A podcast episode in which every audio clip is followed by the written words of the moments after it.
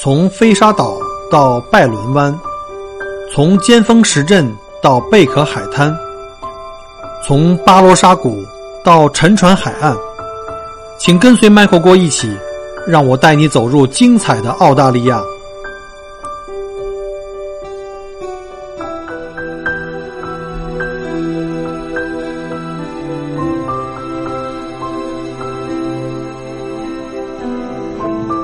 各位听友，大家好，欢迎各位再次收听麦果果聊澳洲啊！今天呢，我们请来了我的好朋友李总李胜同学，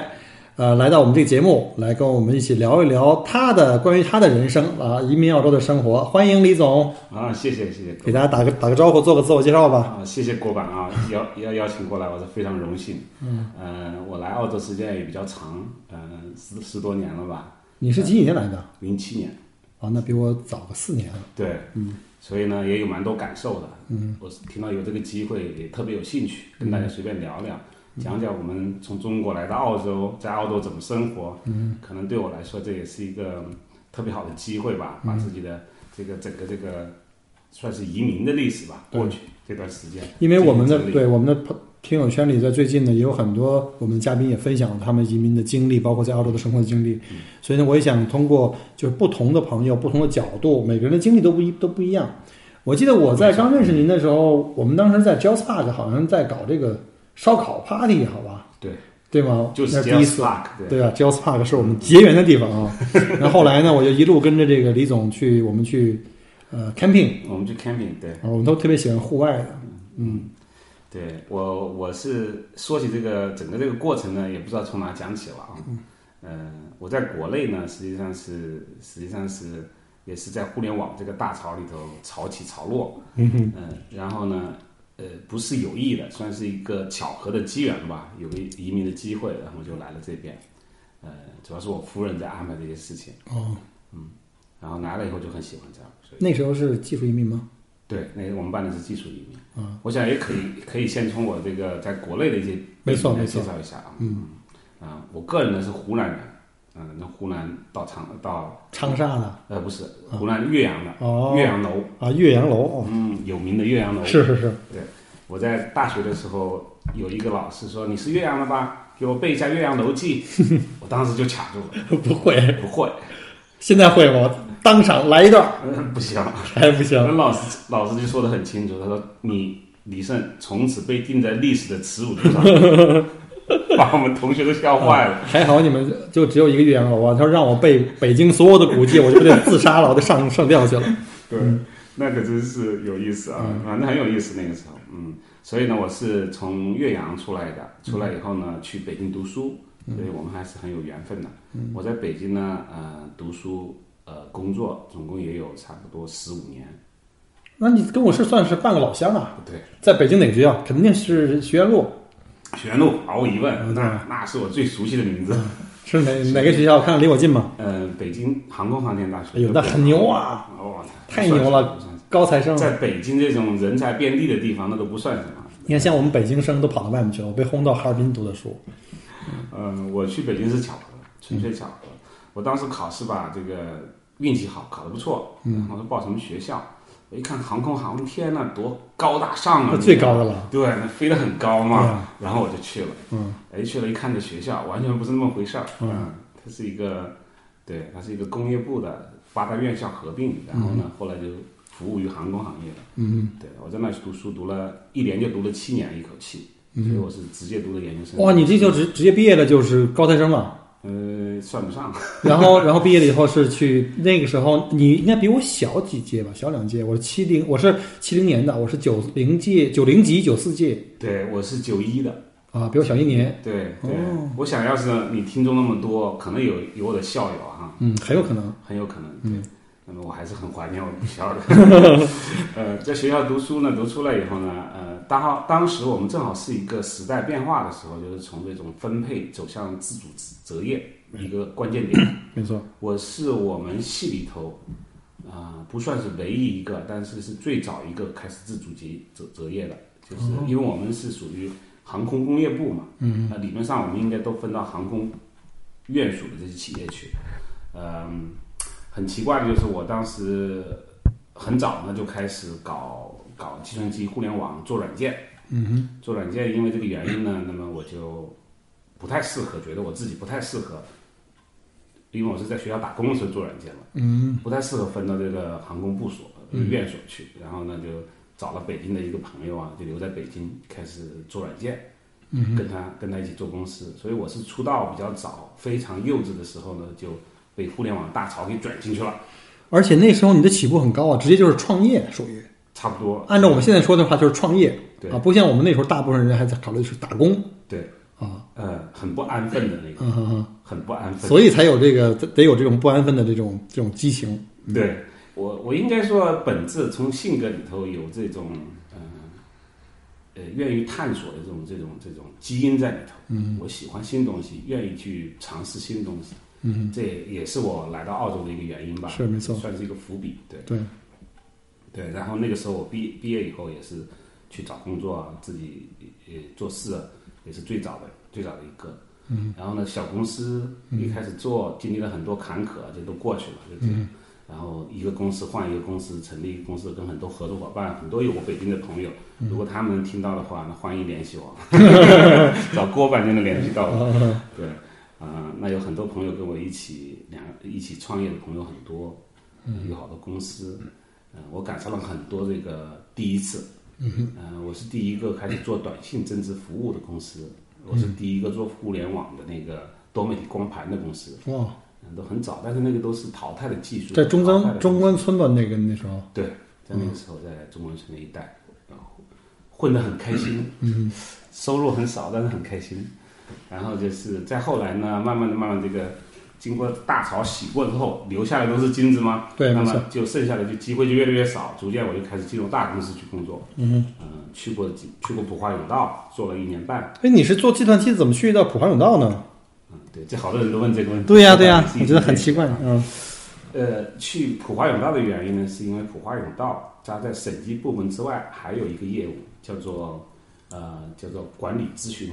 哦做管，consulting 理咨询。做 consulting 的，他们管理咨询呢，它必然会涉及到技术管理咨询。嗯，我们就是去做技术管理咨询，具体从事的业务就是无线业务的一块。哦，就像那时候你们我记得啊，我不知道那个年代是不是啊？华永道当时我们是他的客户，他们主要是在当时在嘉里中心的时候，对我就在家里中心上班，真的吗？嗯当时我在国贸，咱俩离这么近，肯定在某个街角上擦身而过。说不定在一个饭店吃过饭， 对，没没错，共同追过一个女孩子都有可能啊。这可能这性段没有儿这这这段儿不会让 Helen 听听到吧？ 不存在啊，不存在啊。嗯是呃，那个时候，那个时候中国一直都是从，其实中国一直都是高速发展的，对那个时候也是一个很高速发展的时候，所以我呢也是呃水涨船高，站在风口上面被风吹着走的，实际上主要是收入高，收入太高了。嗯运气好。然后在普华做出来以后呢，就去了一个有自己创业做两个公司，其中两个公司都比较成功。嗯、呃，一个是做做这个，我我是第一个像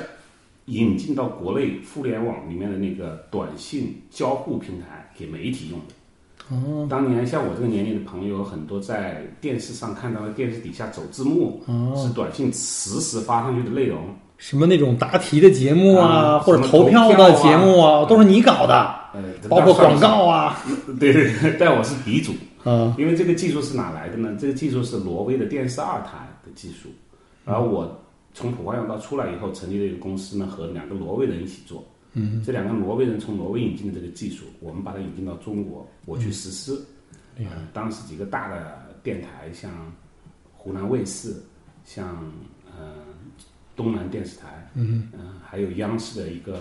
第几台我都不太记得了，反正都是我们的客户。我嗯们当时发展的很好，但是虽然发展的好呢，实际上在中国呢，你发展的再好，你要往边上看一看，有人会发展的更好。没错没错，那时候应该是互联网大潮刚开始涌动的时候，对，很多那种热钱啊，dotcom 公司啊，哦什么王志太多了王志东啊、张朝阳全来了。太多了。嗯，他他们都非常成功了，我们都是小小在那边混。然后就这就是我在中国的历史。最后呢，我去了中信下面的一个公司，在那边做了一段时间。那个时候就做管理了，那公司也比较大，几千人。嗯、我相信你听你管几千人了已经，不是我管，我和一个合作伙伴。嗯，我相信你的听众里一定有那个公司的人，因为那个公司太大了，在呃每个省都有自己的分公司。嗯嗯，这样子。然后他是做电信增值服务的， OK，嗯，也是跟电信有关。就因为这个，基本上我在中国的工作经历也就这么多了，就讲完了。然后就跑到澳洲来了。然后就来澳洲来了。那个时候我正好一个公司刚结束，然后我夫人呢就告诉我说有办移民的机会，她查出来了。我当时想，那多一个自由选择的权利，那总是比没有强啊，对，我就一票在手嘛，不行还可以回来。 就是这个概念，对， 恰恰是这个概念。我就当时就问他了，我说我跟他商量，我说这个是不是很麻烦？他说不麻烦。他说那我说那你就去办吧。像你这种技术大拿，那时候那专业分啊什么之类的，肯定是非常轻松了。对，我就把自己伪装伪装成一个这个，本来也是了， 不用技伪术装人员，不用伪装啊。嗯，一个技术人员，所以当时是你是主申请对吧？对然后呢，当时你俩在国内已经结婚了，对，所以他作为一个副申请，作为家属就跟你有说，了孩子那个时候孩子还没有嘛，有个孩子六岁的啊孩子，，老大，啊，老大，老大哦，然后呢，过了一年，他告诉我，哎，办成了，嗯，咱们去看看吧，这这样样我就来了，嗯，什么把把北京的车子房子全都 卖了，哦哟，特别快，我不说我这个人 就是有很强的这种求求探索嘛，这种欲望，喜欢新领域。当时我就很遗憾，因为其实我在北京的时候呢，就已经很喜欢这种自然环境，喜欢户外。嗯呃，我们在北京呢，呃，很多户外界的朋友有好多是认识我的。我们当时成立了一个俱乐部，叫做游客俱乐部，哇，真的是擦肩而过呀。游客。 当时我特别喜欢玩户外，我一直玩到我老婆怀孕怀到八个月，她不让我去了，因为随时可能要随时要送她去医院。那你是我的前辈，比我早一点。我那时候我儿子是零八孩年，子是我一直玩到零八年嘛，从大概零四零五年哦，零五年左左左右，然后当时我是在跟那个熊猫环岛旁边有一个叫叫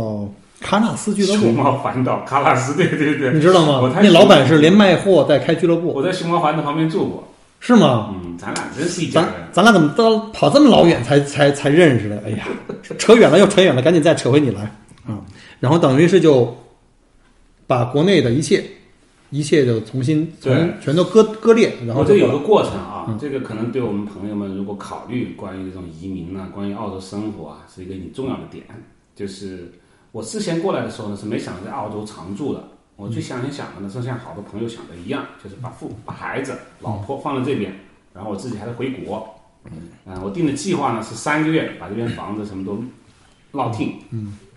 办好，然后就回去。咱俩一分割，嗯，嗯，然后那个那年呢是二零零七年，这个五五月一号过来的五一。说实话，一过来我就喜欢上这儿了。嗯，喜欢上这儿回去就开始。为什么喜欢这儿呢？五一过来的时候，那个五月份的时候，墨尔本天气是、呃、凉爽，凉爽，白天经常是白天出太阳，晚上下雨；白天出太阳，晚上下雨。对啊、我就感觉很舒服。你看下雨都不麻烦你。对嗯、然后呢，我们以旅游的心态，对这里走走，那里走走，去趟大洋路。啊，各种公园儿还有啊啊，丹尼洞山什么的，呃，丹东山、大洋路，还有去那个海边。嗯啊，我在那个 s a n k i o 的海边的时候，我拍了好多特别美的晚霞。正好我去的那一天，哦，半个天都是红的。嗯当时我一看，我说 彩虹小屋肯定 是，：“对呀、我说这种地方你不待，你待哪儿啊对啊对？”啊。所以我就决定过来。所以你当时说你要待三个月，把他们家都安顿好，你就回去。你三个月以后，你就真的自己回去以后，然后待不了多长又回来了呃，短灯的时候我们都回去了。啊。回去我就开始办辞职啊，办这种各种卖车呀、啊，卖房子啊，然后嗯卖的有点早，啊，卖完了之后呢，就就还没卖车之前呢，就先到中国转了一大圈，嗯，就先把职辞了，然后去去中国旅游，嗯，中国旅游这一大圈转的也非常非常大，也是我人生的一大亮点，什么新疆、新疆、西藏和内蒙，嗯对吧？对 一大亮点。对，我是怎么走的呢？我是从北京向北出发，嗯，然后一直走到青海，嗯，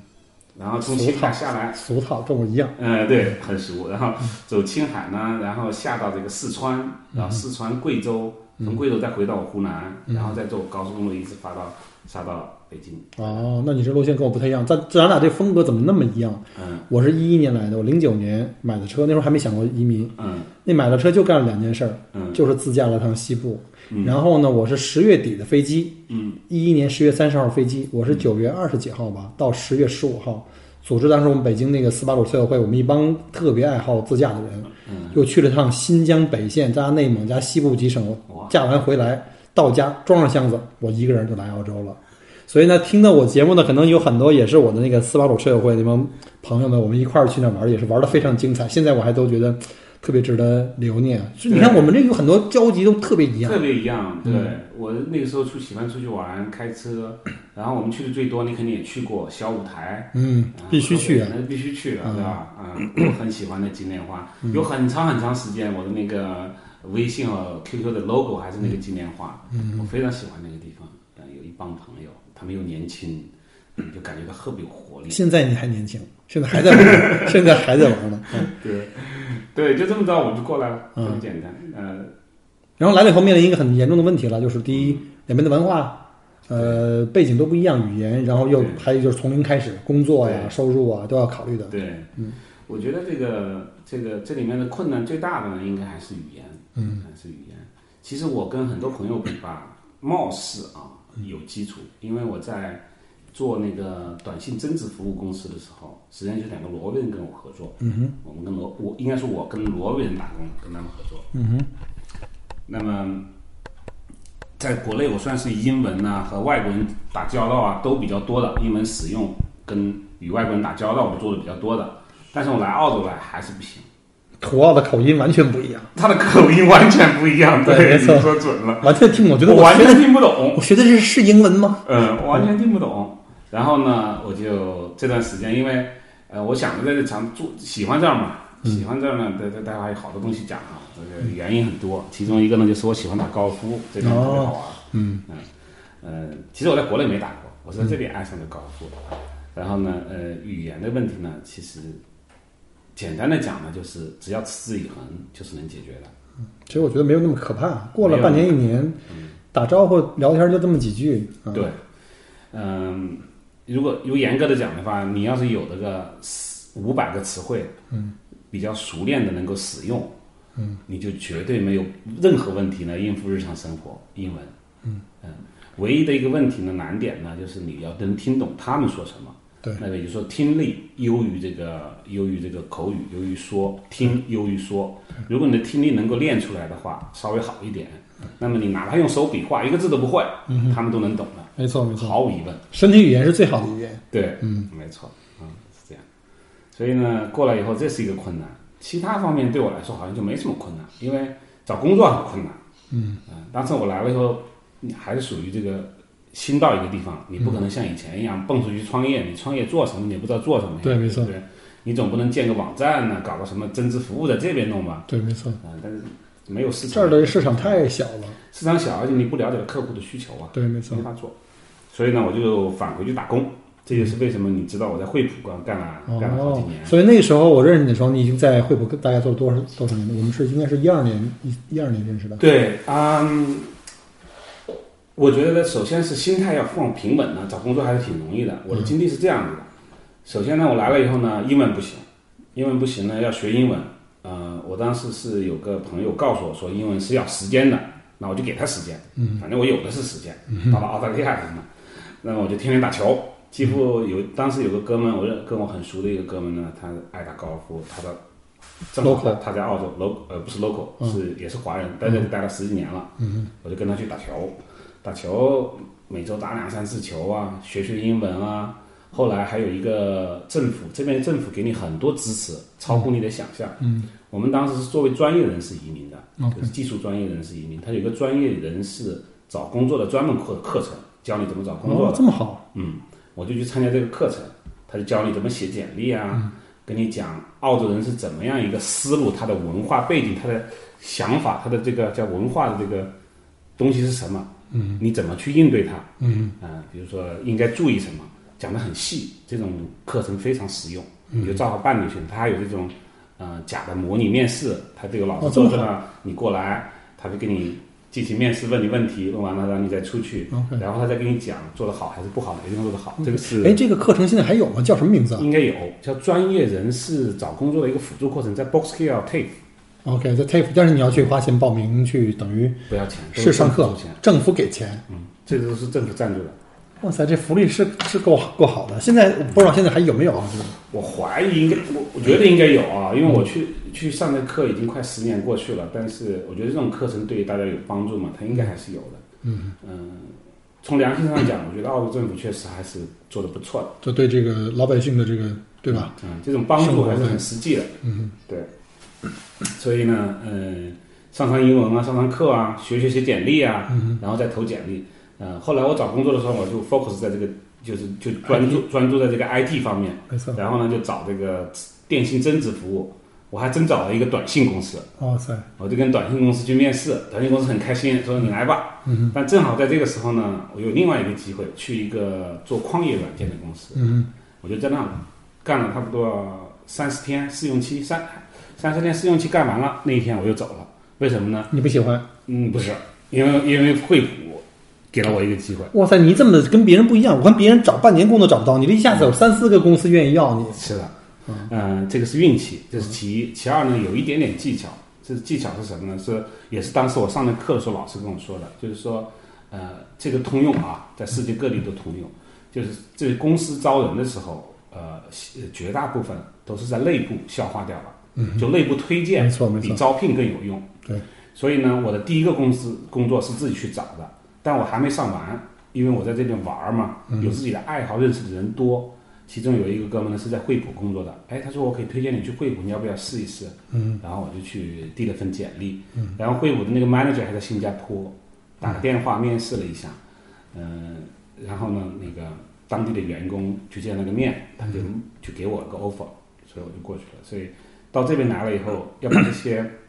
啊、担忧放下来，该玩玩玩，该认识人认识人。嗯对，你的认识人脉也是资源啊。对而且大部分情况下，其实还是人脉作用更大一点。起作用，对，对因为对于他这种招聘来说呢，呃，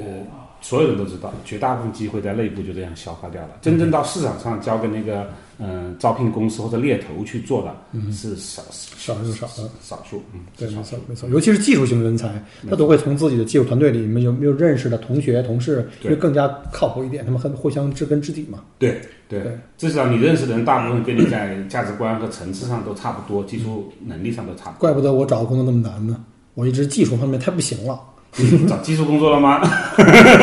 一直都在卖嘴当销售嘛，做这个市场做销售，对。啊，那就等于一直在惠普做了这我个多在少惠年？普做，惠普这个公司是非常悠闲的公司啊，不是所有的工作都这样啊，不不想给大家误会。但是我那工作真的很好，啊，你不你不怕你全惠普老老板听到说我们公司这么混？对，没有啊，我觉我觉得公司很 好，也不能算混。我为什么好呢？就是它的这个管理啊，还是比较人性的。嗯，呃，因为我的工作是什么呢？我的工作是所谓它的 account manager，就是客服管客服经理。嗯、我的客服包括像 Telstra 啊，这个很大很大，就是最大的电信了、包括那个昆士兰有个政府部门呐、嗯、还有还有一个新香港的一个电信公司， 那你要经常去出差了。对，我要经常去出差，嗯所以我呢是盯这个客户的，只要客户满意，我就没问题。所以我就经常给他们打打电话呀，跟他们去开开会呀，喝喝咖啡啊，喝咖啡是最好 的了。嗯，就是就这么个。但是最多有问题的时候，比如说网络或设备有问题的话，可能会给你打电话，你要对去你要去协调内部所有的资源，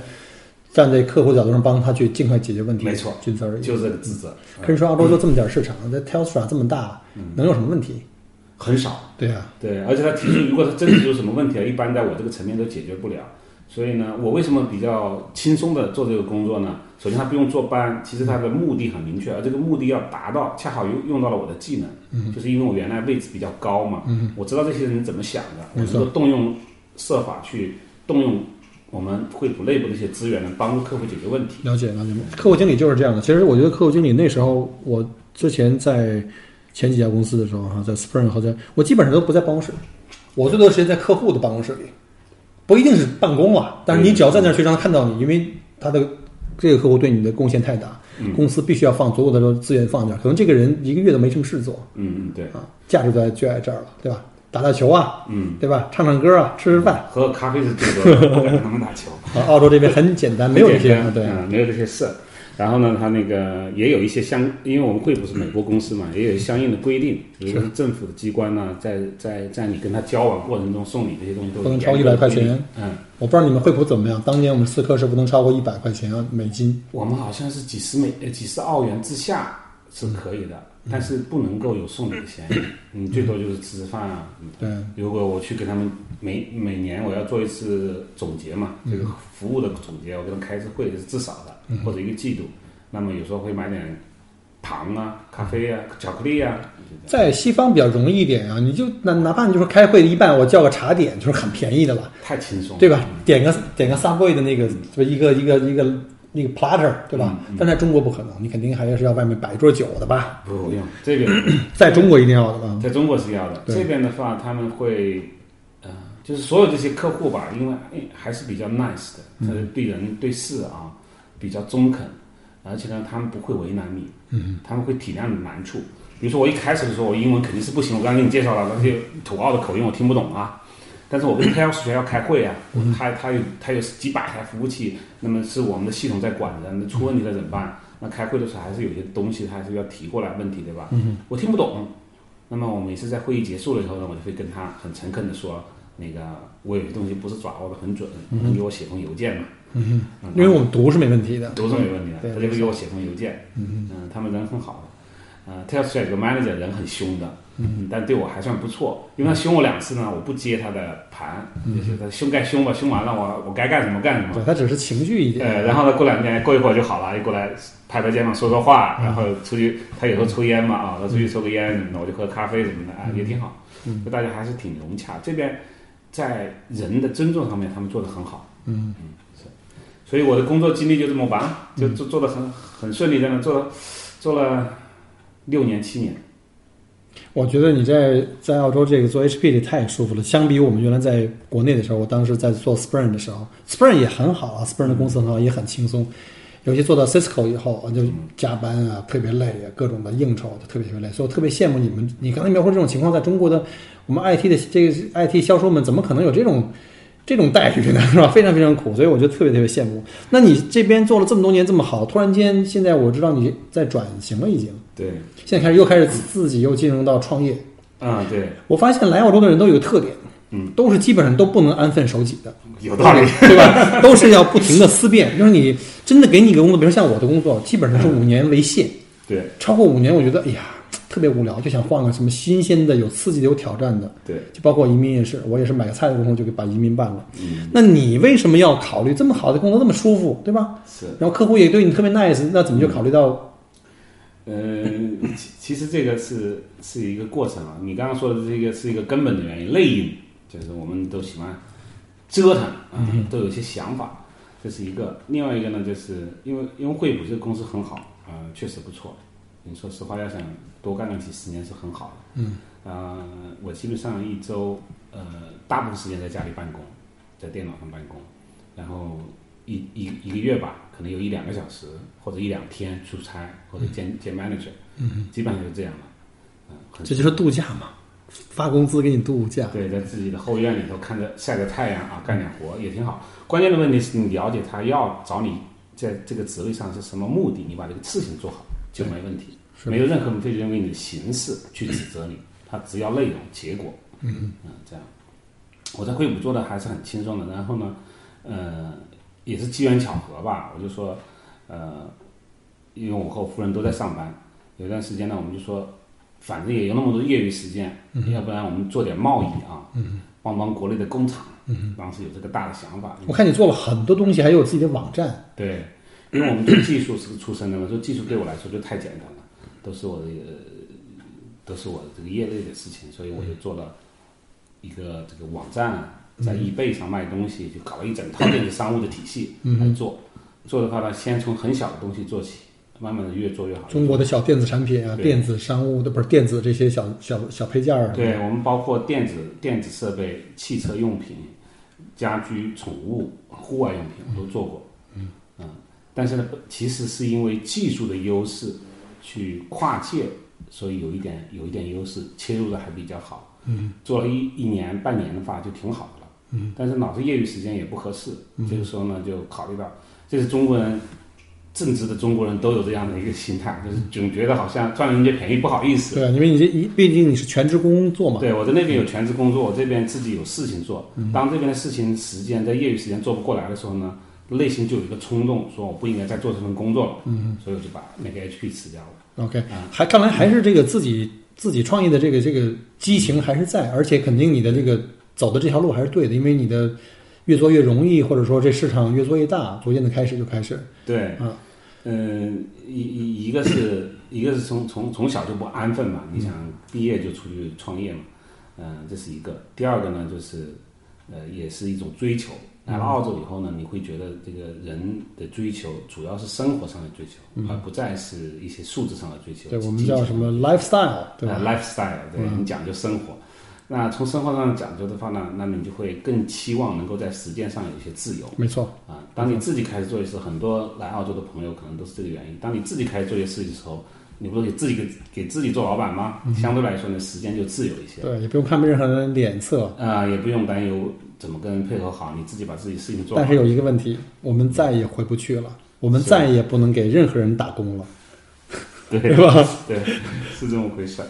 是这么回事儿。嗯啊而且我看你之之前主要是以单向贸易，就从中国，因为我们中国地大物博，然后制造业那么发达，对各种产品事无巨细全都有，对你等于是单向在 eBay 上面在卖中国的这种商品。对，我记得我还受惠于李总，还送了我一个特别棒的一个野营用的，就是户外用的那种小手电，我现在哦还都放在我床头。啊，对对对对。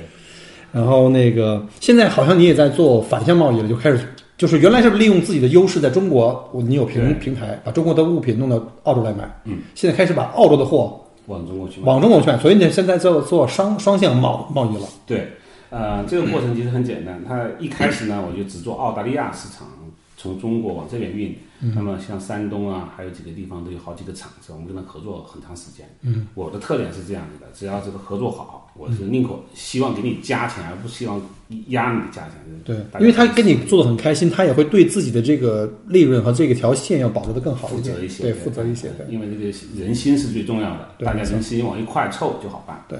啊，然后呢，呃，后来又发现呢，既然是这样的话，我同样的产品也可以往其他国家卖，所以我在美国、在欧洲也有也有我自己的那个国际贸易呃，反正本来就是做国际贸易嘛。啊，对，反正就是平台，其实对，在美国、欧洲呢，就是亚马逊的平台，我 OK 也做，嗯 OK 也挺好做的，因为我了解他们想什么，我了解他们需要你是怎样成为一个好的卖家，我就照着那个慢慢去努力就行了，我嗯没不错急没，错嗯我也不刷单，我就该怎么做就怎么做，一步一步走。不过说实话，我在澳洲这边也用过很多次这个 eBay 啊什么之类的，我觉得嗯使用体验上跟淘宝还是不一样，还是差一些。要差一些，对，要差一些你。得有耐心，在澳洲，对，没错。嗯，它的节奏要慢一些，而且这个运货成本也非常非常高，非常高最后一公里是我们最大的一个瓶颈，嗯，很贵，嗯，很贵。对对，相对来说，在欧洲和在美国就好一些，人口密度要大一些，对，工资标准也低嘛。对，对，要在澳洲的话，可能是这问题。那我能了解一下，现在你从澳洲这边往回双向贸易这边是卖什么呢？嗯澳洲有有什么东西可以卖回对，去？到澳洲来以后呢，我就我这个挺关心澳洲到底有哪些好东西。嗯，那么澳洲的好东西呢，有很好的自然环境，嗯，有很好的这个农产品，嗯，农产品里头呢，有有很多像各种各样的东西，包括奶粉什么的东西。但我但我我有一个很好的机缘，就切入了一个，呃，介入了一家公司，做了八年的红酒贸易，哦而且它是澳大利亚奔富的代理，哦，所以呢，现在我们从中国人从澳洲出去的什么羊毛制品啊、红酒啊、什么牛肉啊、奶粉特别特别多。特别多。啊那现在这个这个竞争是不是也很激烈？对，竞争算是比较激烈吧，但是还是比较好做的，相对来说。嗯为什么很多人来了都做着类似的业务呢？还是比较好做的。呃，首先是中国的市场大，没错，太大了。中国人买奶粉都不是很所有人买，一部分人买奶粉就能把新西兰、把澳大利亚的奶粉买也抬抬抬得很高哎很呦我高。天，我和我就特别怕去超市，嗯，看奶粉柜台都是中国我们的同胞们在这儿对扛奶粉，对你不会每天去那儿去扛奶粉吧？ 我没干过。啊，呃，我是严格的讲，我是反反对这种方式的啊，因为、嗯、怎么说呢？我认为你到了一个环境下，你就到哪个山头唱哪个歌，你到了这个环境下，你应该适应他们的文化，理解他们的这个整体的这一种一种所谓的这种社会道德吧对，去去 follow，去去去去啊、适应，采用他们这种道德道德约束了自己的行最好不嗯要从终端市场去拿货去对变成批发商我。为什么没做奶粉，没做别的呢？就是因为这个原因。我为什么一直搞了八年，我才会开始去做这个贸易呢？就是因为我拿到了这个奔赴代理的资格。啊，你是直接拿到了奔赴厂的代理证是吧？对，这哦那很难的。对，因为我投呃投资的，实际上是投资，不是从我开始的。这个公司已经卖了九年、八九年的奔赴了。澳大利亚的酒呢，实际上是这样，整个这个市场呢，它是属于新世界酒里面的这个 number one。对，啊，奔富呢又是这个这个品牌里基本是占到了影响力超过百分之八十。嗯。产品的这个奔富的母公司叫 TWE，嗯，它原来也是我惠普的客户，嗯，嗯，确实，嗯、TWE 呢，它又占到整个这个市场份额也能占到百分之五十以上，它的影响力这么大，所以它造成了中国人基本上只知道奔富，不没错知道澳大利亚其他的酒。很多我的客人来就是说，哎，我要去参观奔富酒厂，我说奔富酒厂不在维州啊，不在亚拉头谷，你要去南澳才可以啊。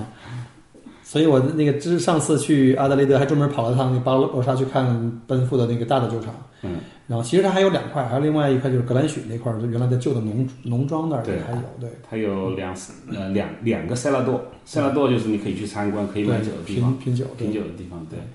嗯，所以现在在中国过往特可以别组特别织这热。样的团队，可哎以呀带，我这个不专业，要是来的话就得拜托那个李总带队嗯了。这个，尤其南澳这边我去的比较少，巴罗沙我倒去的还多一点。不过以后有机会的话，我们可以把红酒这块儿嗯呢，就专门咱们好好聊聊这个怎么喝红酒、怎么品红酒这事儿啊这。可以那今天主要还是来聊聊，就是您做这个业务，还有就是您现在这个这个状况是个什么样儿？就是你等于入股了一家公司，是有这个奔赴的这个代理权，对然后开始向中国来。出出供酒，对供酒，这这这公司已经有八九年，那时间已经蛮长的了。对，非常长了。嗯，所以呢，我从澳洲来以后呢，说实话，我为什么说你告诉我说有这个机会可以跟朋友们介绍一下澳洲的生活，我就特别愿意过来。嗯，就是因为这一点，嗯、我感觉这么多年过来吧，啊，无论是我从个人还是从自己的事业上来讲，我都都在上升。嗯、澳洲这边的社会很规范，你要懂得它的规则，按照规则去做呢，很多事情都能做得很好。嗯、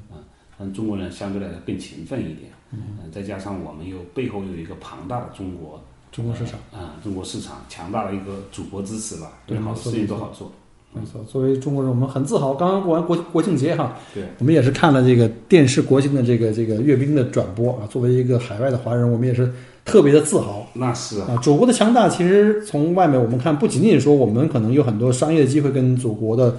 这个各行各业可以有一些交集，其实很多就是。你祖国强大了以后，在国际地位上的这种认知度，其实是会让你们海外的华人，我们会感觉更明显。没错，老外对我们的这种看法，哎，你是中国人，那你哎们你们很尊牛重。对以前可能不是这样的，但现在我们感觉到，尤其是我们在过去二十年，在海外这种感觉还是特别特别明显。其其实中国人开始走出来，从国内啊，嗯、包括现在旅游市场这么发达啊，这这么多年来，其实给中国一直是长脸的，因为嗯没错，他绝大多数人出来都能够，呃，就是首先他这个中国人的整体素质已经很高了，对其次他们在这边消费，然后呢，他也给他们带来了好多新东西。嗯、这些 local 其实很多人还是明白这个道理的，包括这种这种，你看旅游是澳大利亚挺大的一个产业，对啊相当对啊大的一个产业。对啊，所以呢，你说要是归总来说的话啊，我想作为十十二年前的这个选择吧，十二年前的这个选择，那是非常明智的一个选择，没错是偶然做出来的。嗯，虽然是移民并不适用于每一个人，并不见得适合每一个人啊，嗯因为根据你性格是有关系的，跟你的那个呃呃你喜欢的这个环境是有关系的。中方呃东方和西方还是有一些区别。没错，呃，一般来说呢，我还是鼓励说多出来走走，多嗯了解一下，因为在这个世界上，我们都只能生活这么多年，很短的时间。对。那么这个经验就是你的生活，没错，你多走一个地方，多了解一些新东西，对你来说，你就相当于多活了很多年。对，没错。这个这段我特别特别同意，就好像之前也在讲说，这个我们人生的长度，有的时候你是真的不可控，对，只有你的宽度跟你的深度才可以自己去把握。没错，这个说的很。而很标准且我们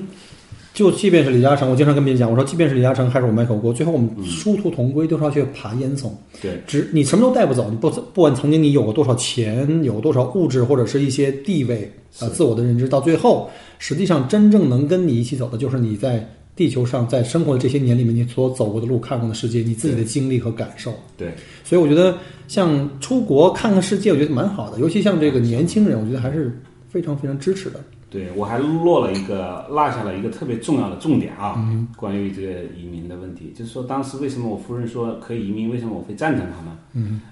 没有任何的反对啊，或者没有任何，因为我当时在国内做的很好，对啊，嗯、他跟我在一起，他呢不能算是不好，但是也还跟我还是有有一点差距。我在国内因为走得快，走得早，嗯，其实就是因为走得早，啊下海的第一批人嘛，对，就是下下下下得早，对，对对，就就没淹死的话呢，就就挺幸运的了。而且下海分两种，像你这种是属于直接创业这种很少很少，嗯，对，像我这种都一直在打工啊，直到了到澳洲才有机会敢自己我创们业。也算是打工。嗯，真正算创业的吧，因为你不成功，也谈不上，不是特别成功，也谈不上怎么怎么创业啊，因为无非就是换了种形式打工而已。嗯对，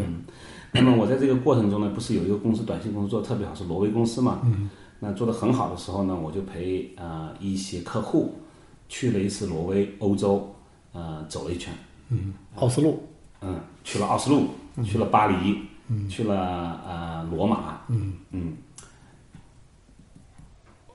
听众朋友们，我真那天那次是把我震惊了，就是你那那是你第一次的我第一次出国，出国，嗯第一次领护照，第一个签证是欧洲。对，就是去欧洲，OK，啊。我我为什么会震惊呢？嗯因为在我的印象里头呢，嗯、只有中国才是文明古国，对吧？但是我去了那个罗马，当时我跟那个老外，那个老外是我一个很好的朋友，现在还有联系。呃，就看见那个大街旁边有个坑，坑里面就有好多这个雕像，这是在什么地方？在罗马嘛，嗯罗马市区。哦，我就问他，我说这个他们怎么弄的这个公园弄成这个样子啊？挖一好像是挖了坑，再把它埋在那儿干嘛古啊？迹，嗯嗯啊，他说不是，李善，他说他们在挖这条路的时候，嗯挖到了这个古迹，所以他们就把这个古迹留下来保了护。嗯但已挖出来的部分呢，是让你参观。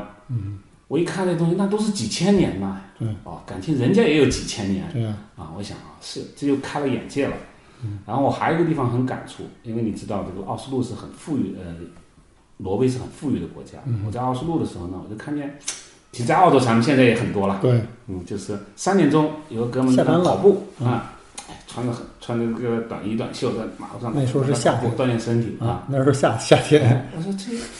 这好神奇啊，他不用上班的吗？嗯对啊他怎么这么悠 闲呢？对啊，到五点钟六点钟的时候，那些下班的人啊，没急着回家了，全坐在马路边上的咖啡厅就喝咖啡，几个朋友在一起，对，我就感觉这种生活一个印象一个字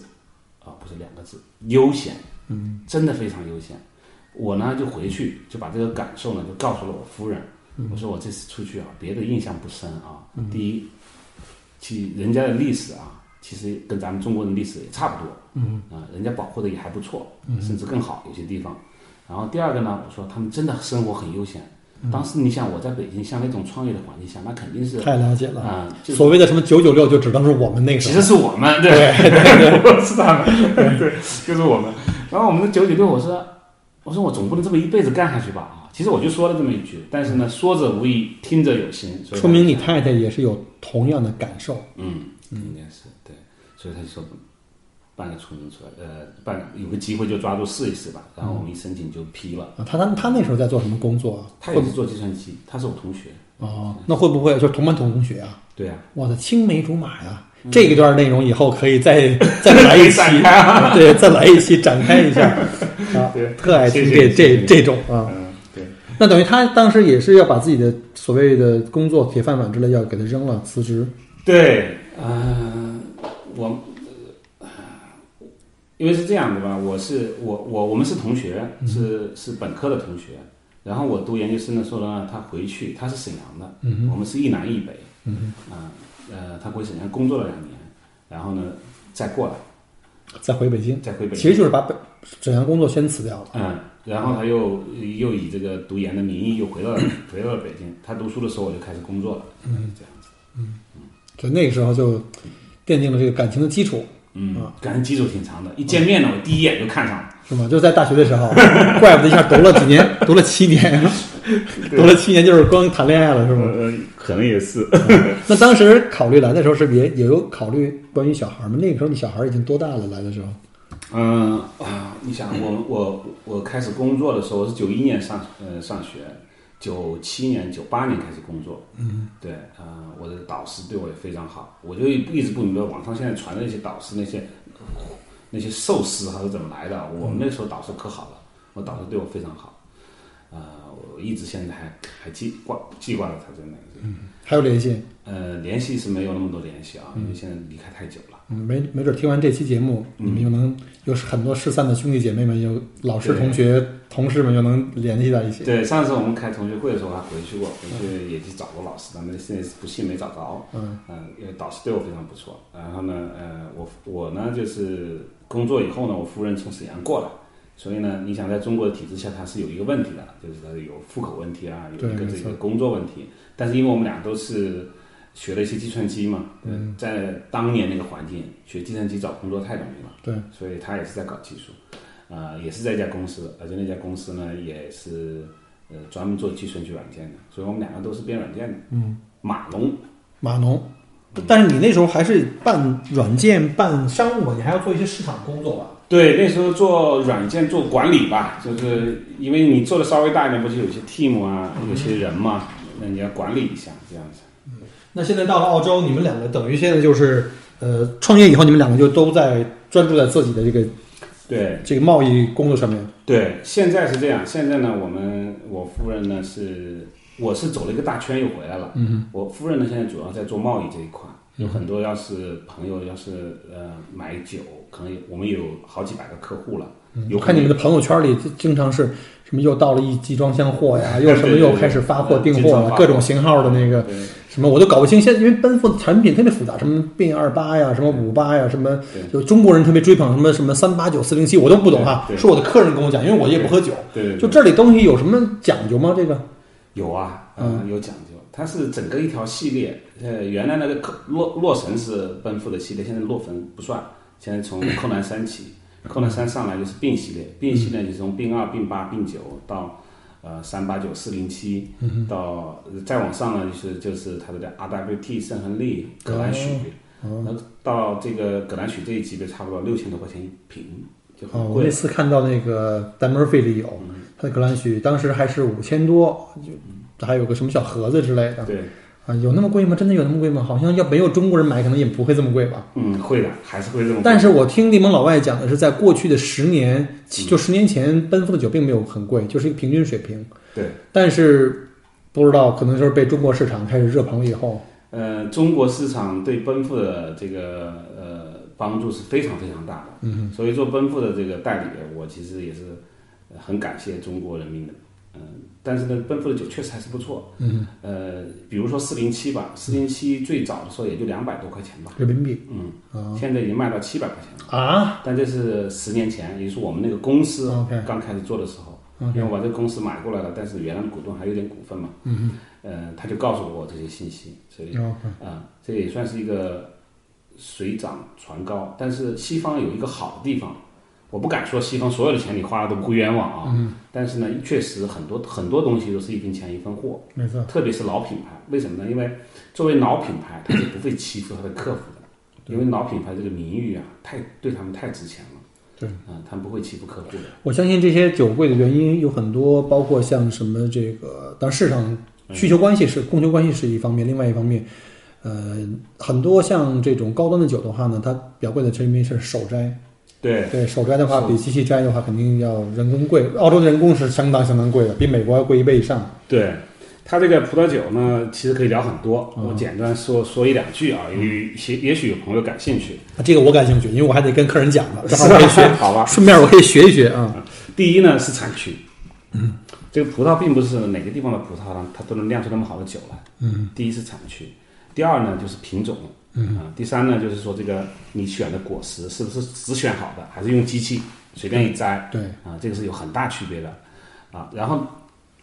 酿造工艺也很重要。那么像澳大利亚是采用的这新世界是是是这种现现代工艺酿造。如果你去法国呢，嗯就是传统传统工工艺艺对。嗯那么严格的讲，高端酒法国的会好一些，嗯，但是它这并不代表澳大利亚没有出色的酒。像我们刚刚说的葛兰许嗯啊，像奔赴的几个高端系列，还有一些其他的其非奔奔赴的品牌，这是咱们呃听众可能更了解奔赴，我们用奔赴做例子啊。嗯像葛兰许，它就是呃是最好的产区、最好的葡萄精选出来以后，质量那么多，然后比如说酿了十个大桶啊，或者举个例子，它可能有七个桶都会被淘汰的，它只留最好的几个。然后这酒呢，很多朋友就问，他这酒好在哪儿呢？呃，一个呢是它的这个口感，这个是毫无疑问的，那个酒好喝不好喝这是最关键的。对，没错，那么其次呢，呃除了这个你喝了这个好感口口感之外，它还有这个酒它的陈年能力强不强，这也是一个很重要的标准。就是说，看你的目的是什么。如果你说这个酒是要一支优秀的酒，对嗯吧？一支一支一支非常好的酒，那么它陈年能力就是个标准。嗯如果你说这个酒是不是一个好酒，那你可能说，哎，它好喝就行了，对我喜口欢。嗯感，对，没错，特别是当大家开始喝红酒的时候，你会发现，其实并不是说贵的酒你就一定喜欢，没错，每个这人个喜欢是自己不同的酒。嗯对，没错，这个这个我去带客人去品酒，有很多这种没发发现，对，对，绝对不能说这个贵的酒一定大家都喜欢，不是这样的，只是说贵的人更多的喜欢。另外还有一个贵的酒呢，它就能存放。你像你像四零七放个五年到十年是比较好喝的时候， OK 嗯，但你要是到这个葛兰许，它是建议你存放二十年再喝。哦，这么长，如果你我也喝过，就是刚出来的葛兰许，嗯，它是很好喝，口感非常香，非常香，而且余味很长，嗯，呃，酒体又很平衡，嗯、留到口里留下的余味呢，很多不好的酒余味是苦的，嗯，它那个余味是甘，嗯，一种甘甜，又不是很甜，这种很很淡淡的这种，嗯而且它那个香味很复杂。嗯嗯，非常复杂，这就是你你能品味它的意思，就是说，如果它只是一种香味，那你吃水果好了，对吧？对，没错，它是很复杂。但更重要的一点呢是酒它会变，在你喝的过程中，比如说我倒一杯酒，从呃，因为咱们喝红酒呢还是讲究品，喝的比较慢啊、对，如果你从头喝，比如说看从第电一视杯到最后到一最后一杯，慢慢喝，慢慢喝啊，你会发现那个酒味是变化的。一开始的时候呢，它会跟你跟你的那个口腔会有一种抗拒感，嗯啊，我们就说这个这个这个酒啊，就好像谈恋爱一样，嗯一开始这个呃男男生女生他互相之间还是有点距离感，是有点距离感的，对，两杯两杯酒以后距离感就嗯少了，喝了一会儿，喝了一会儿以后，你就会发现它就比较融合了。这个时候，你的口腔里面就能感觉到最好的感觉嗯那种。喝到最后了以后就嗯啊就可以这个四目相对了，啊，对，对，刚才就说到这个，说到这些酒为什么这么贵啊，怎么品酒啊，其实呢学问很大。对，嗯没错，呃，要是有兴趣或者你听友有兴趣的话，其我实估计一小时讲不完，对，可以那展东西开讲太很多了，多很多很细的。嗯，我自己呢，其实也是学学慢慢学的喝酒。其实红酒其实并不没有那么没有那么就是高远深的啊，嗯其实很很很亲和的。嗯，你喝几次，从好的差的各样的喝一点，慢慢就会有感觉。而且我听别人讲说，因为像品红酒啊，我都经经常带客人去雅莱和我那些酒庄，像一零啊，然后呢，也有一些品酒师跟我讲说，你上来不要先看价钱，嗯啊，看价钱的话会误导你，他说你就按照你自己的这种第一印象。慢嗯慢开始尝，当然尝的长久也都有自己的规则了，比如从浅到深，因为你先对前强的，你后面就没感觉了嘛对。然后呢，你就最好每一款酒品完之后，当时马上写下来自己的心得。对味道啊，从气味到口感，到最后咽下去以后的这种嗯，后面的后期的这种味道出来，写下来以后呢，它有一些描述的语言，其实目的是为了提醒自己每款的酒的这种感受，就找到自己喜欢那个。对那如果你碰巧你喜欢这盆酒才二十块钱，那恭喜你啊，你最喜欢的可能最适合，就帮你省钱。对。那如果你品了很多酒都不行，最后有一款二百块钱的你你比较喜欢，，嗯，那没办法那你是骨灰级玩家，但是你得多花钱，你是比吧较金贵 对对对，所以这这方面我们有机会的话，可以下回我们一起开瓶酒啊，啊、都。可以讲讲这个。但是我估计录完节目到最后剩你一个人这儿讲了，我在专专坐到底下去 了。那现在讲讲你现在跟那个 Helen 怎么配合啊？我看你们俩是不是都在做这个？对，现在实际上呢，嗯、我们的业务做红酒做了以后呢，嗯，我还是有个回归，我又回到这个，我又回到这个软件上来了。怎么这么说呢？就是现在卖酒的工作啊，包括我们奔赴批发的工作呢，啊，实实际上我夫人在领导在带，呃、带着带着带着做，一帮人在做。我们国内也有仓库，但是我自己呢，现在反过来我在做一个平台，嗯，嗯、是在微信里面的那个小程序，哦，叫澳新名酒。嗯哼，啊、那我这个平台想澳新哪两个字？就澳哦大利亚、新澳大西利兰。亚、新西兰哦，有名的酒啊。我这平台特别想法特别简单，就是中国啊有假酒太多，我就我在这边呢，呃，我们在 Blackburn，在这个墨尔本有一个自己的有一个有一个瓶子店，有一个酒店卖酒的专门。嗯，你你除了做贸易之外，你也有中间店合伙人，合伙人嗯一个中间店啊。我们一起这个我们这个公中间店呢，就将来会直接把澳洲的很多小酒庄，你知道澳洲的酒庄特点是什么呢？就是大酒庄，比如说奔富、和富、嗯、云狮，好吧杰卡斯啊之类的。，对，就这几三五家吧，就占了百分之八十的量。嗯其实它百分之二三十，其实他们酒很好，但是量不大，因此它卖不出价钱来。嗯，因此它性价比是最好的。尤其是那些我看到有很多名不见经传的小酒庄对，holiday 评分在某一个年份的某一款酒相当的高对，而且当时有很多，其实有很多红酒玩家都是在搜这些小酒庄的酒存起来，对，然后转身就可以身价百倍去卖。对，就是 Aldi 那个超市，嗯哼我有一款七块钱的酒，曾经拿过金奖。嗯哼，上过新闻了。嗯，这种事情经常发生。嗯，虽然我是做奔赴代理啊，但是严格的讲呢，性价比好的酒在澳大利亚有很多是小酒庄，小酒庄。没错，那么我这个平台的目的呢，就希望把澳洲所有的酒，嗯或者说绝大部分的酒，全部通过这个平台可以做直邮到中国。哦，这样啊，那你要拿到所有的厂家的这些授权。我有一个店呢，哦，嗯我的店本来就在进这些酒嘛，本来就在卖嘛，我就把那些酒呢从这个店里直接就邮出去。那以后我们以后要搞一个品酒节目的话，可以直接进店去品酒啊，哎，百分之百可以啊，要什么有什么呀。百分之百可以哎。我觉得我特遗憾，我不会喝酒，我这酒精过敏的很厉害，是太吗？遗憾了。对，哎呀，所以说你看，我一看你进来拎拎拎拎了瓶红酒，我觉得哎呀，放在我这有点有点浪费， 是有点浪不费。错，行，这可以慢慢哪天不开真好，咱们可以慢慢的品品酒对啊。所以呢，人总是有个轴心的。我呢，轴心其实就是技术，嗯我一直在这里转，所以现在又转回来了。呃，全心全意在做这个平台，嗯，这样子。所以等于现在红酒贸易，或者从中国往澳洲这种单向贸易，或者从澳洲把这个红酒往中国卖，主要还是靠 Helen 在在抓这块业务和你们的合作商。对然后你现在开始要转型，要开始做一个类似的平台。对，除了你在这平台里推，当然了一定会推自己的产品了，当然是奔赴了，这是一个比较客观，中国人也认。嗯对同时你想利用这平台引引入更多的澳大利亚、新西兰本地产的一些酒，对甚至就是有很多可能中国人根本没听过，没听过。但是非常好，而且关键是性价比高。嗯，那你不是跟自己在打打架吗？你自己一、嗯一只手在卖奔赴，红酒就是这个特点。红酒有两个特点，嗯很很有意思的。红酒呢，就是你喜欢什么酒，你就会喝这个酒。你一旦喝红酒，你的回头率就很高。嗯，所以呢，呃，他如果喜欢奔赴，他仍然会买奔赴；如果他不喜欢奔赴，他恰好喜欢这个酒，也许他原来不喝酒，就开始变成酒的消费者，因嗯为中国的红酒消费量起码还有六十倍以上的增长率，嗯，空间。因为同西方嗯国家，比如说澳大利亚、美国比，人均消费量啊，嗯，我们只有它的六十分之一。这个可能跟文化有关，因为中国是一个粮食酒的一个国家，我们主要是喝白酒。喝白酒、高度酒，嗯，最近呢，在过去的十年，我看中国人在转变，就是对西方的这个哎对嗯文化交流，我们可能在开始接受红酒。虽然说我们在消费方式上有的时候不够理性啊，因为我看到很多回国的一些聚餐啊、同学聚会啊、朋友请客呀、嗯还拿红酒当白酒干，这个是我不太能够接受。虽然我不太太喝酒哈，嗯但是我知道其实红酒是来用来聊天品酒的。这个你而说呃的不是能对的。嗯像白酒那么干干啊。其实我们古代的,、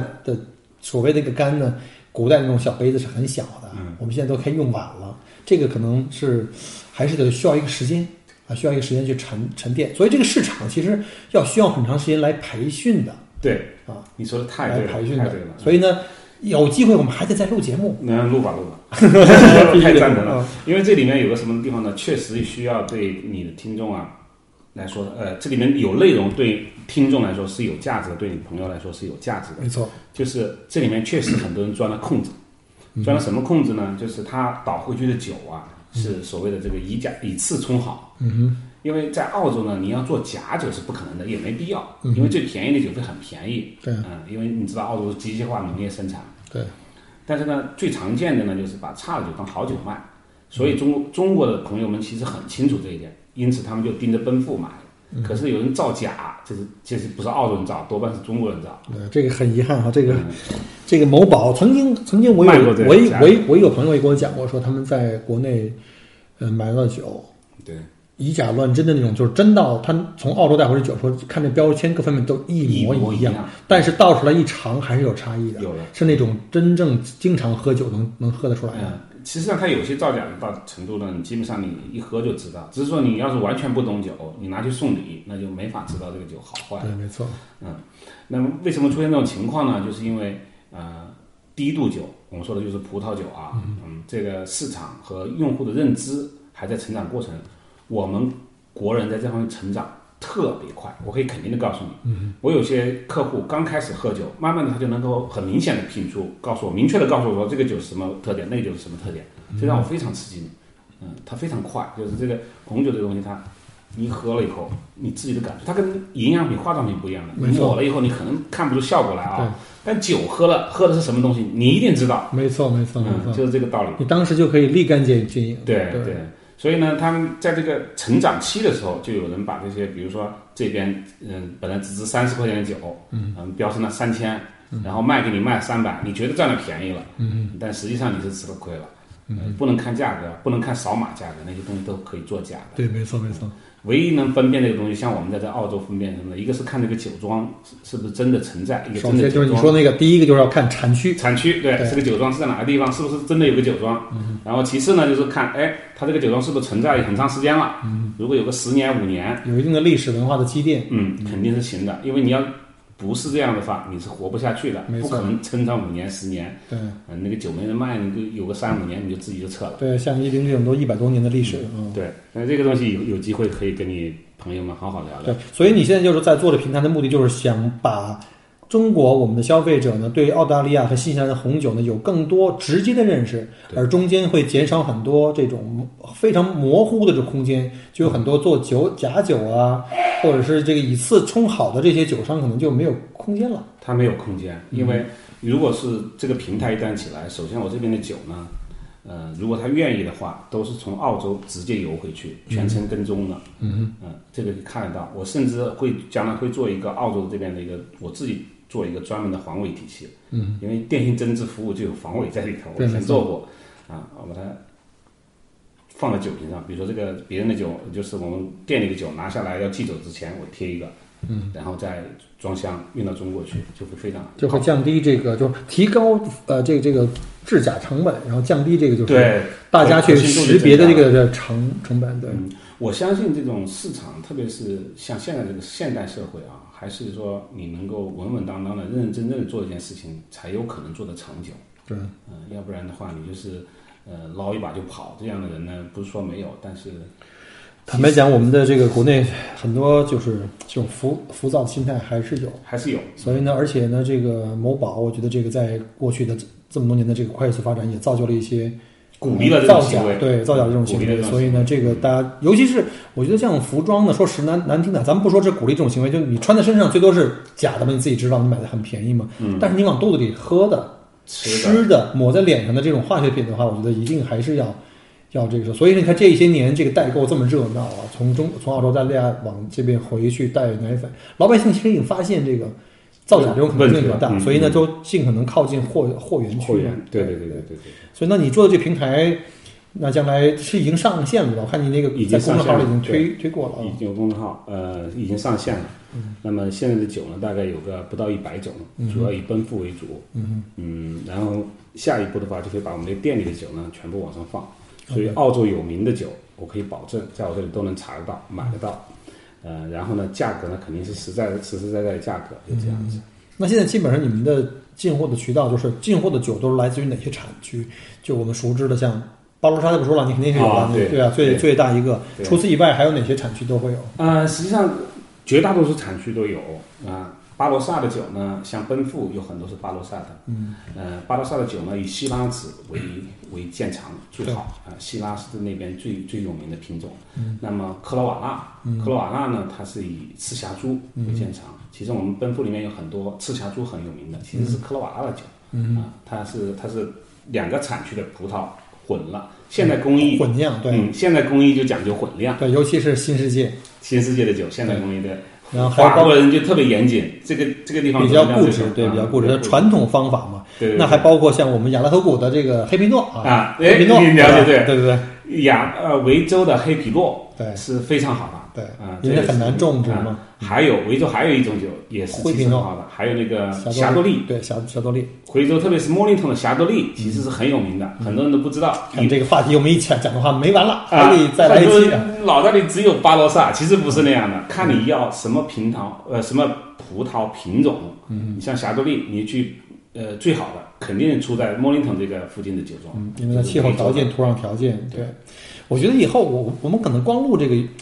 音频节目，可能不能够足以展现这么多的历史这个画面。以后我们可不可以看着来一期视频节目？比如说我们专门到某个酒庄啊，嗯不管是这个去了摩林城啊，什么什么梦头头酒庄啊，或者哪怕我们去这个雅拉河谷，我们支上摄像机，嗯啊，把酒好吃的什么 cheese platter 小对对 cracker 对摆好，我们一边品一边讲一边录录像。哎呀，那可太能过这瘾个了。对这个嗯视频的这个这个素质会更好一点啊。嗯我们这干讲的话，你既听